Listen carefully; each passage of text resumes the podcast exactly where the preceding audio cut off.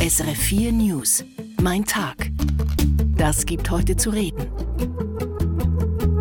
Schon wieder kommt es zu blutigen Ausschreitungen im Westjordanland.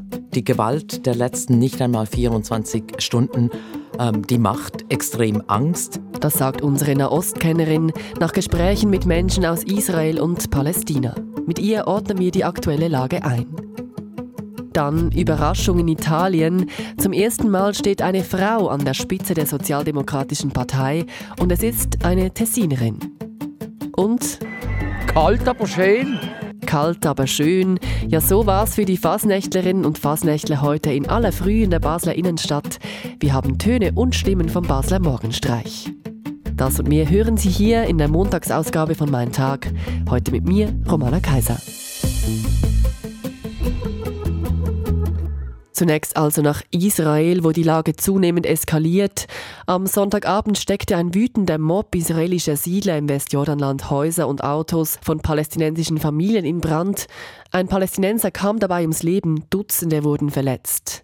Das Ganze war eine Racheaktion, nachdem wenige Stunden zuvor ein Palästinenser zwei Israeli erschossen hatte.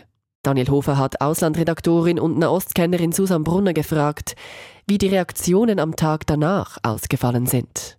Ich habe heute Morgen mit verschiedenen äh, Leuten telefoniert auf beiden Seiten und man ist sich einig, die Gewalt der letzten nicht einmal 24 Stunden ähm, die macht extrem Angst. Auf palästinensischer Seite führen sie ähm, zum Gefühl, dass man schutzlos ausgeliefert ist, eben lünchenden Mobs sozusagen, oder die einfach Häuser im Brand stecken von Leuten, die überhaupt nichts ähm, mit irgendetwas zu tun hatten. Auf der anderen Seite habe ich zum Beispiel mit einer ähm, israelischen Familie gesprochen, die hat zwei Kinder, die gerade Militärdienst leisten unter solchen Umständen. Auch das macht Angst. Und das alles kontrastiert sehr stark mit den menschenverachtenden Reaktionen einiger Politiker und Militante auf beiden Seiten. Ein israelischer Minister hat öffentlich gesagt, Selbstjustiz sei eine wirksame Abschreckung für Terroristen und bei militanten Palästinensern wurde die Erschießung zweier jüdischer Brüder gefeiert. Gestern trafen sich in Jordanien Delegationen von Israel und den Palästinensern mit dem Ziel, die Lage zu deeskalieren. Und da hieß es zum Beispiel nach dem Treffen, Israel wolle den Siedlungsbau temporär auf Eis legen. Kurz danach sagte aber Regierungschef Netanyahu, es gebe keinen Baustopp. Hat Netanyahu noch die Kontrolle über seine Koalitionsregierung? Es sieht nicht danach aus. Er versucht sich zwischendurch noch als vernünftiger Erwachsener zu inszenieren, aber das Sagen haben die Extremisten in seinem Kabinett. Diese waren dagegen, dass Israel sich überhaupt zu Deeskalationsgesprächen mit der palästinensischen Seite trifft. Und heute hat ein Regierungsmitglied die Selbstjustiz der Siedler von gestern Abend ja wirklich gelobt. Ein Regierungschef, der die Lage unter Kontrolle hat, würde nicht erlauben, dass die eigenen Minister unverblümt zu mehr Gewalt aufrufen. Er würde versöhnliche Töne anschlagen, um weiteres Blutvergießen möglichst zu verhindern. Die palästinensische Hamas hat das Treffen in Jordanien als nutzlos bezeichnet. Auch auf palästinensischer Seite haben die Hardliner Oberwasser. Ja, eindeutig. Und da ist nicht nur die Hamas, es gibt im palästinensischen Westjordanland zum Beispiel diese junge Gruppierung, welche sich Lions Den, also Höhle des Löwen nennt. Diese morden Israelis, wo sie können und etablieren sich als Helden, vor allem bei einigen jungen äh, Palästinensern. Sie haben den Palästinenser-Präsidenten dafür verhöhnt, dass er sich am Wochenende mit Israelis getroffen hat. Sowohl bei den Palästinensern als auch bei den Israelis stehen hohe Feiertage vor der Tür. In der Vergangenheit kam es dabei immer auch wieder zu Gewalttaten. Hört man in dieser angespannten Lage auch Stimmen, die versuchen, den Brand zu löschen? Ja, diese Stimmen, die gibt es noch, aber man hört sie nicht mehr. Oder man will sie nicht hören, weil viele schlicht kein Vertrauen mehr haben in die andere Seite und auch nicht mehr glauben, dass Friedensbemühungen einen Erfolg haben könnten. Das sagt Auslandredaktorin und Nahostkennerin Susanne Brunner. In die Türkei. Mit dem verheerenden Erdbeben vor gut drei Wochen haben Hunderttausende ihr Zuhause verloren und benötigen dringend Hilfe. Helfen sollte auch die staatliche Hilfsorganisation Türkischer Roter Halbmond, sollte den Erdbebenopfern zum Beispiel Zelte verteilen. Aber der türkische Halbmond habe Zelte stattdessen verkauft und damit über zwei Millionen Euro eingenommen, das berichtet die türkische Zeitung Cumhuriyet am Wochenende. Ich habe mit dem freien Journalisten in Istanbul, mit Thomas Seibert, darüber gesprochen und ihn gefragt, wie das in der Türkei denn ankommt, dass der türkische Halbmond 2000 Zelte verkauft hat. Das ist ja ein großes Thema, das wird rege diskutiert. Die staatliche Seite, der Rote Halbmond, sagt, das sei alles völlig normal abgelaufen. Zelt seien zum Selbstkostenpreis weitergegeben worden an private Hilfsorganisationen. Die Opposition wirft den staatlichen Stellen vor, hier in der Stunde der größten Katastrophe in der Geschichte der Türkei auch noch Geld verdienen zu wollen. Also Kritik gibt es da und es gab ja ansonsten viel Kritik an der türkischen Regierung, wie sie diese Erdbebenkatastrophe gemanagt hat. Wie passt da diese Geschichte rund um den roten Halbmond in dieses Bild? Es gibt hier im Moment praktisch zwei verschiedene Realitäten in der Türkei, je nachdem, auf welcher Seite man politisch steht. Die Opposition sagt, da ist ganz, ganz viel schiefgelaufen. Fusch am Bau wurde jahrelang hingenommen von der Regierung. In der unmittelbaren Katastrophenhilfe nach den schweren Beben vom 6. Februar sei lange Zeit nichts passiert. Der Staat habe sich da, sei da gelähmt gewesen. Die Institutionen hätten nicht funktioniert. Die Opposition macht dafür das Präsidialsystem von Präsident Erdogan verantwortlich.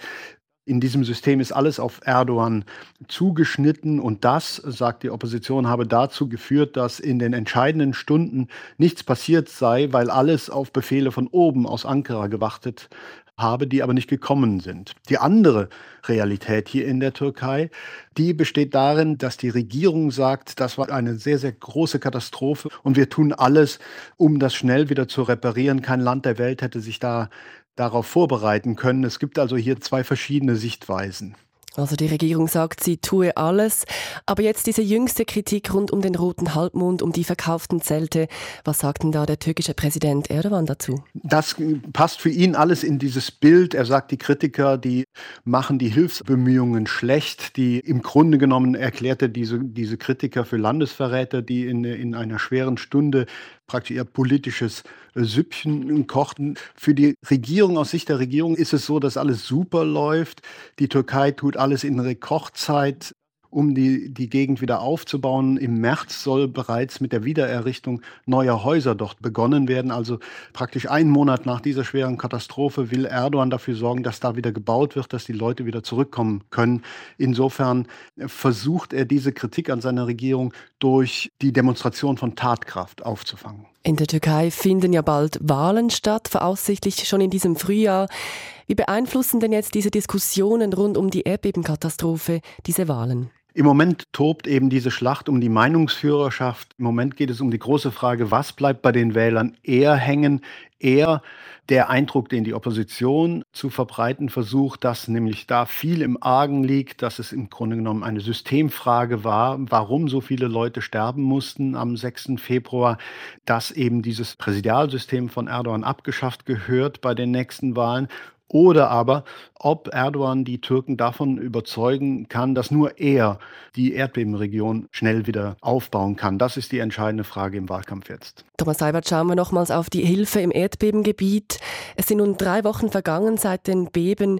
Wie steht es denn ganz grundsätzlich um die Hilfe im türkischen Erdbebengebiet? Da gibt es unterschiedliche Berichte.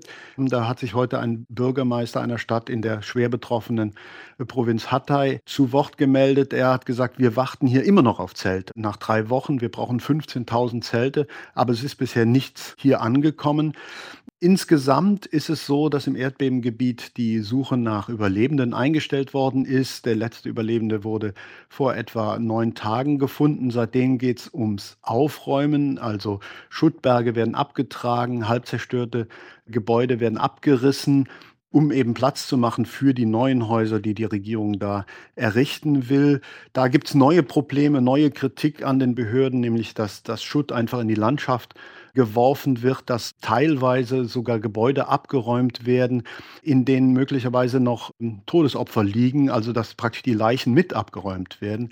Das kommt immer wieder hoch, dieser Vorwurf, aber die Regierung, wie gesagt, die drückt aufs Tempo, die will schnell mit dem Wiederaufbau beginnen. Die Regierung drückt aufs Tempo, aber ist eigentlich jetzt alleine, weil die internationalen Rettungsteams, die sind ja größtenteils wieder ausgereist. Kann die Türkei die Erdbebenhilfe überhaupt alleine stemmen? Langfristig bestimmt nicht. Also langfristig wird die Türkei wahrscheinlich ausländische Finanzhilfe brauchen. Im Moment sind äh, zwar noch ausländische Helfer hier, aber die kümmern sich vor allen Dingen um die medizinische Versorgung von Betroffenen. Also wie gesagt, nach Überlebenden gräbt hier ja niemand mehr. Aber auf lange Sicht glaube ich, dass die Türkei diese große Last, die jetzt auf sie zukommt, Schätzungen sprechen von etwa 80 bis 90 Milliarden Dollar, die an Schäden hier verursacht würden. Langfristig glaube ich schon, dass die Türkei da ausländische Hilfe brauchen wird. Das die Informationen von Thomas Seibert. Er ist freier Journalist in Istanbul. Italien hat eine neue Oppositionsführerin. Die Sozialdemokratische Partei, der Partito Democratico, hat Eli Schlein zur neuen Vorsitzenden gewählt. Die 37-Jährige setzt sich gegen den Favoriten Stefano Bonaccini durch. Schlein wuchs im Tessin auf und besitzt auch die Schweizer Staatsbürgerschaft. Susanne Stöckel hat unseren Italien-Korrespondenten Peter Vögeli gefragt, wie sich Schlein gegen die Konkurrenz durchsetzen konnte. Also es gab zwei Wahlgänge. Beim ersten wählten die Parteimitglieder aus vier Kandidaten zwei aus und im zweiten Wahlgang gestern konnten alle Italienerinnen und Italiener, ob in der Partei oder nicht, zwischen diesen zwei verbliebenen Bonaccini und Eli Schlein wählen. Beim ersten Wahlgang hatte Bonaccini gewonnen, im zweiten Schlein. Und das war eben auch Eli Schleins Hoffnung gewesen, dass zwar nicht die Parteimitglieder, aber die Bevölkerung sie wählen würde. Und sie hatte schon einen ähnlichen Erfolg errungen, nämlich 2020 bei den Regionalwahlen in der Emilia-Romagna 2020, als sie mehr persönliche Wahlstimmen erhalten hatte als der spätere Wahlsieger Stefano Bonaccini, der jetzt eben ihr Konkurrent war. Elli Schlein hoffte als Anti-Meloni, als klar linke Politikerin vor allem die Gegner von Meloni in Italien zu mobilisieren und genauso ist es geschehen. Und wie fallen die Reaktionen aus? Wir haben eine kleine Revolution geschaffen, die ich selbst nicht erwartet hätte, hatte Elli Schlein selbst gesagt. Wir haben wieder eine klare Linie. Es gab auch Gratulationen vom unterlegenen Konkurrenten Bonaccini, Gratulationen von den Linksparteien und die Hoffnung auf eine verstärkte linke Zusammenarbeit. In den Medien herrschte weitgehend auch Überraschung. Schlein gilt ja als Hoffnungsträgerin des linken Flügels der Sozialdemokraten. Wer ist sie denn? Ellie Schlein ist 37, Tochter eines amerikanischen Professors und einer italienischen Professorin. Sie tritt oft auch sehr akademisch auf. Sie ist in Lugano aufgewachsen. Sie hat drei Staatsbürgerschaften, die amerikanische, die italienische und die schweizerische. Sie war im Europaparlament, sprich sie ist international in einem Land, das eigentlich sehr selbstbezogen ist. Sie ist 2015 aus dem Partito Democratico ausgetreten, aus Protest gegen den damaligen Premier Renzi. Jetzt ist sie wieder eingetreten, um Chefin dieser Partei zu werden. Auch das gibt es nur in Italien. Elli Schlein ist offen bisexuell und lebt mit einer Frau zusammen. Sie ist meist ungeschminkt und das ist auch ein politisches Statement. Und Elli Schlein ist die erste Frau an der Spitze des Partito Democratico. Und was will sie denn nun bei dem beim Partito Democratico, bei den Sozialdemokraten ändern? Diese Sozialdemokraten sind eine sehr heterogene Partei in Italien, die erst in dieser Form seit 2007 existiert. Sie besteht eben einerseits sowohl aus ehemaligen Kommunisten und andererseits aus ehemaligen Mitgliedern der früheren Rechts-Mitte-Partei Democrazia Cristiana. Sie ist also keine klassisch sozialdemokratische Partei und Elli Schlein will dieser Partei eine klare Richtung geben, und zwar nach links. Hauptthemen Klimaschutz, Bekämpfung der gesellschaftlichen Ungleichheiten und der prekären Lebensverhältnisse von vielen Menschen und schließlich will sie eine feministische Politik machen. Beim Partito Democratico ging es in den letzten Jahren ja immer wieder auf und ab. Jetzt im Moment ist man nicht wirklich auf Erfolgskurs. Wie will denn Elli Schlein genau das ändern? Ich denke, es braucht tatsächlich ein geschärftes Parteienprofil und sich als Anti-Meloni zu positionieren ist sicher geschickt. Wichtig ist auch, dass eine profilierte Person an der Spitze einer Partei steht. Der PD hat sich ja den Luxus geleistet, fünf Monate ohne Spitze zu existieren und nach der Wahlniederlage Ende September 22 in der Versenkung zu verschwinden bis jetzt. Und dass es eine starke Person an der Spitze hast, ist gerade in einem Land, wo sich Parteien auflösen und neu bilden, fast mehr temporäre Wahlbündnisse als Parteien mit klarem Programm sind. Dort ist das sehr wichtig, dass eine profilierte Person diese Partei zusammenhält. Und schließlich ist es jetzt für den Partito Democratico wichtig, das Verhältnis mit den Cinque Stelle zu klären. Denn ein linker Partito Democratico und die Fünf Sterne, die sprechen eigentlich jetzt tendenziell dieselben Wähler an. Und ganz zum Schluss ist es für das linke Lager wichtig, dass bei den kommenden Wahlen, anders als bei den letzten Wahlen, das Linkslager Wahlbündnisse schmiedet, so wie auch die Rechten, denn das hat bei den letzten Wahlen gefehlt und das Resultat waren Niederlagen. Sie haben vorhin gerade gesagt, sich als Anti-Meloni zu positionieren, das sei ganz geschickt von Schlein. Was bedeutet denn genau das jetzt für die Regierung von Giorgia Meloni, dass Schlein den Partito Democratico anführt? Es ist auch gut für Giorgia Meloni. Warum? Weil die politische Landschaft Italiens ist seit den letzten Wahlen eigentlich wieder politischer geworden. Das heißt, es gibt klare politische Lager links, rechts.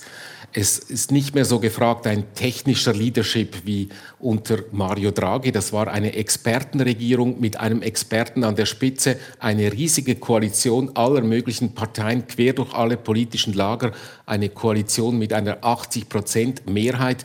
Das will man nicht mehr. Jetzt ist die politische Landschaft wieder eindeutiger links, rechts. Und für Meloni ist das gut, für ihre potenziell wenig verlässlichen Bündnispartner Berlusconi von der Forza Italia und Matteo Salvini von der Lega ist es nun viel schwieriger, von der Fahne zu gehen und ein Regierungsbündnis mit einem solch linken Partito Democratico einzugehen. Das sagt Peter Vögeli zur Wahl der neuen Oppositionsführerin in Italien, der gebürtigen Tessinerin Eli Schlein. In die Schweiz. Ab heute Montag kommt in Bern das Parlament wieder zusammen zur Frühlingssession und wo Politikerinnen und Politiker sind, da sind Lobbyisten und Lobbyistinnen nicht weit. Laut der Organisation Lobbywatch können die Nationalrätinnen und Ständeräte in dieser Session unter rund 60 Lobbyveranstaltungen auswählen. Die Schweizer Bevölkerung hat grundsätzlich nichts gegen Lobbying, das zeigt eine aktuelle Studie. Sie verlangt aber mehr Regulierung. Aber was sagen Politikerinnen und Politiker dazu? Und wie erleben sie das Lobbying selbst? Bundeshausredaktorin Andrea Jacki hat nachgefragt. Sie wollen beeinflussen. Wer lobbyiert, möchte, dass Politikerinnen und Politiker seine Sicht der Dinge verstehen und entsprechend entscheiden.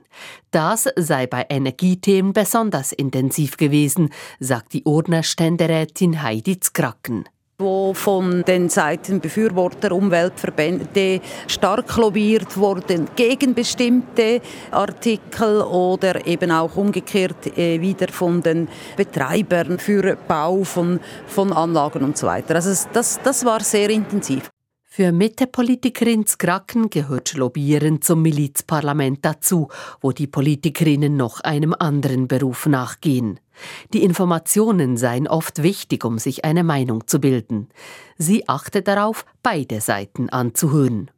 Auch die Berner SP-Nationalrätin Flavia Wasserfallen stört sich nicht grundsätzlich an den Lobbyisten das ist ja per se auch nichts Schlechtes, solche Interessenvertretung von Organisationen oder Verbänden. Es ist einfach sehr wichtig, dass diese Transparenz stattfindet, dass wir wissen, wer bezahlt wen, um eben Einfluss auf die Politik zu nehmen oder wer gibt wem auch Zugang zum Bundeshaus. Also welcher Politiker wem einen elektronischen Schlüssel fürs Bundeshaus gibt.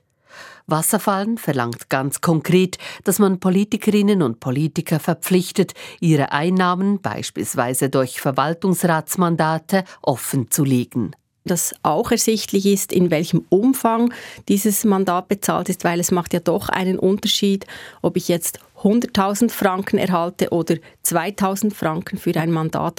Eine Forderung, mit der die SP bisher abgeblitzt ist, die sie aber wieder stellen wolle. Der freisinnige Zürcher Nationalrat Andri Silberschmidt lehnt das Anliegen ab. Eine zwangsweise Transparenz ist auch schädlich für das Milizsystem. Ich habe beispielsweise aus meinen unternehmerischen Tätigkeiten eine Verwaltungsratstätigkeit in meiner eigenen Firma. Müsste ich diesen Lohn offenlegen, würde ich auch gleich meine Kolleginnen und Kollegen offenlegen, die auch im VR sind. Und da hat die Öffentlichkeit kein Interesse daran. Und deshalb denke ich, müssen wir hier schauen, dass wir nicht übertreiben. In einem anderen Punkt gibt es hingegen mehr Transparenz. Das Parlament hat 2021 unter anderem beschlossen, dass Parteien und Komitees Spenden ab 15.000 Franken offenlegen müssten. Das gilt auf nationalem Parkett zum ersten Mal für die eidgenössischen Wahlen im kommenden Herbst. Die beste Geschichte aus unseren Regionen. In Basel hat heute früh mit dem Morgenstreich die Fasnacht begonnen.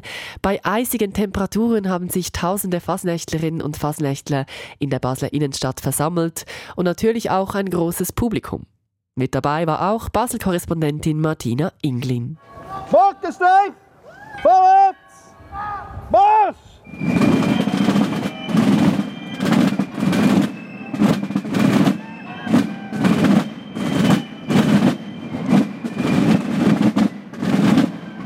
Wer den Morgenstreich heute erleben wollte, musste sich warm einpacken. Temperaturen im Minusbereich und ein eisiger Wind konnten die Stimmung aber nicht trüben. Im Gegenteil. Ja, das ist wunderbar. Kalt, aber schön. Die Farbe gebracht, die Laternen sind wunderschön und ja, es ist so ein bisschen Knister in der Luft. Wenn das Licht abgeht am 4 Uhr und es losgeht, ist einfach immer das Schönste. Dieser Mann aus dem Tessin ist zum ersten Mal am Morgenstreich und kämpfte sich vor 4 Uhr aus dem Bett. Ja, es war ein bisschen hart, aber es hat sich absolut gelohnt. Ja, absolut. Ja, das ist eine einmalige Stimmung, oder? Und das haben wir nicht mal in Tessin. Das ist, Basel ist einfach eine Spitze. Ja?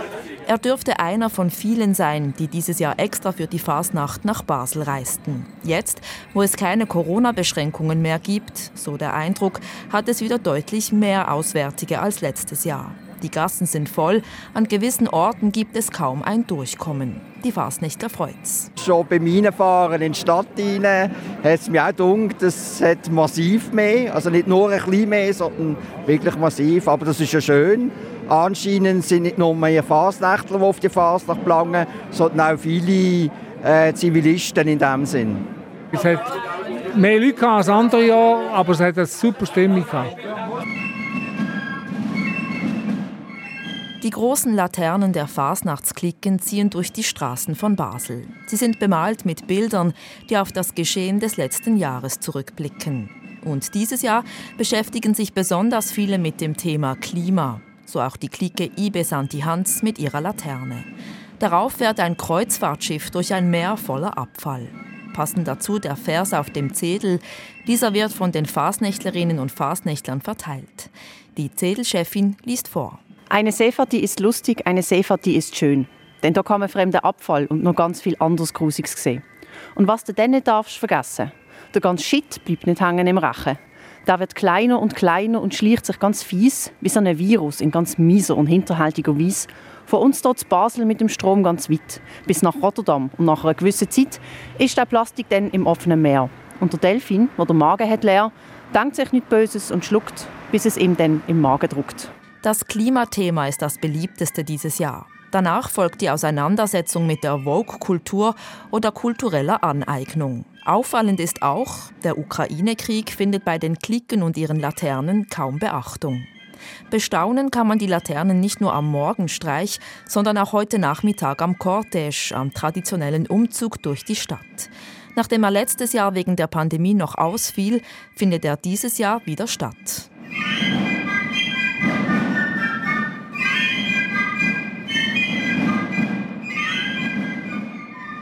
Zuerst einmal heißt es für die Fasnächtlerinnen und Fasnächtler aber weiterhin den Morgen genießen und warm eingepackt durch die Gassen ziehen.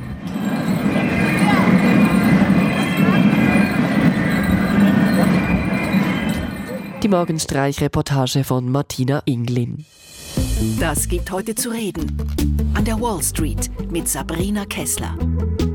Heute geht es hier um die teuerste Aktie der Welt, die Aktie von Berkshire Hathaway, das Firmenimperium von Warren Buffett. Am Wochenende gab es frische Zahlen auch für das abgelaufene Quartal, in dem Berkshire einen seltenen Rückgang verbucht hat. Sabrina Kessler in New York, was genau hat das Ergebnis im vierten Quartal belastet? Ja, auch ein Warren Buffett kann sich ganz offensichtlich nicht vor der Inflation hier in den USA drücken oder besser gesagt all die Firmen, an denen Warren Buffett beteiligt ist. Denn sein Konzern Berkshire Hathaway, der hat ja nicht nur eine große Energie- und Versicherungssparte, sondern auch rund 80 kleine und mittelständische Firmen, die alle unter dem Dach von äh, Berkshire äh, notieren. Und genau die haben eben zuletzt deutlich unter steigenden Kosten, vor allen Dingen aber unter höheren Löhnen gelitten, was man zum Beispiel bei der konzerneigenen Eisenbahntochter beobachten kann. Der operative Gewinn im vierten Quartal ist deshalb um ganze 14 Prozent eingebrochen, was äh, Buffett allerdings nicht weiter stören dürfte. Aufs Jahr gesehen hat der riesige Mischkonzern nämlich trotzdem einen Gewinn von rund 31 Milliarden Dollar eingefahren und damit einen neuen Rekord erzielt. Ja, und Buffett selbst gerät ja immer wieder in Kritik, vor allem was seine Aktienrückkäufe angeht. Auch die US-Politik hat sich vor kurzem erneut eingeschaltet. Was wird denn dem Star-Investor vorgeworfen? Es geht im Kern um ein Argument, was schon seit langem vor allen Dingen aus den Reihen der Demokraten äh, zu hören ist, nämlich dass überflüssige Barmittel, also Cashbestände in Unternehmen, äh, lieber dazu verwendet werden sollten, das Wachstum ähm, eben dieser Firma und auch den Wohlstand äh, der Mitarbeiter zu fördern, anstatt, die, anstatt eben dieses Geld relativ unwirksam in den Rückkauf eigener Aktien zu investieren. Genau das macht Warren Buffett, aber seit Jahren hat allein 2021 gut 27 Milliarden Dollar in die Kurspflege Anlage von Berkshire Hathaway gesteckt, auch weil die eben bislang einfach steuerfrei war. Ab diesem Jahr allerdings müssen Unternehmen hier in den USA rund 1% ähm, Steuern zahlen, 1% auf eben diese ähm, investierte Summe an Aktienrückkäufen, um, ähm, wie es die Politik eben nennt, diese Form der Geldverschwendung einzudämmen. Ob das für Buffett dann wirklich so schlimm sein wird, halte ich allerdings mal für fragwürdig, denn der Konzern hat mittlerweile 128 Milliarden Dollar Cash auf der hohen Kante liegen. Und ähm, ja, damit äh, bleiben Aktienrückkäufe eigentlich zumindest in Zeiten steigender Zinsen die einzige Alternative. Das war unsere Börsenkorrespondentin Sabrina Kessler aus New York. Mein Hinhörer. Da sitzt einer in einem Hochsicherheitsgefängnis, schreibt Romane, Gedichte und sogar gute Nachtgeschichten für Kinder. Er wird gefeiert als Knastpoet und deshalb auch vorzeitig entlassen, aber kaum in Freiheit begeht der Mann eine beispiellose Mordserie. Das klingt ein bisschen wie ein Plot eines Sonntagabend-Krimis, ist aber echt so passiert in Österreich in den 70er, 80er und 90er Jahren. Jack Unterweger heißt der Mann, der österreichische Serienmörder. Heute vor 31 Jahren wurde er in den USA verhaftet. Er war da auf der Flucht mit seiner minderjährigen Freundin. Die Geschichte von Jack Unterweger, so schaurig sie ist, sie ist für mich ein Hinhörer heute, auch deshalb, weil er es geschafft hat, vom Gefängnis aus die Wiener Schickeria um den Finger zu wickeln und jahrelang Polizei und Öffentlichkeit hinters Licht zu führen. Ja, und wenn Sie es auch interessiert, dann hören Sie doch rein in die aktuelle Tageschronik von Konrad Muschk. Er erzählt Unterwegers Geschichte und die finden Sie auf srf.ch-audio. Und da finden Sie natürlich auch diesen Podcast hier, Mein Tag. Wir haben diese Folge am Vorabend aufgezeichnet. Auf dem aktuellsten Stand bleiben Sie mit den halbstündlichen Nachrichten auf SRF 4 News oder jederzeit mit der SRF News App. Ich danke fürs Zuhören. Mein Name Romana Kaiser.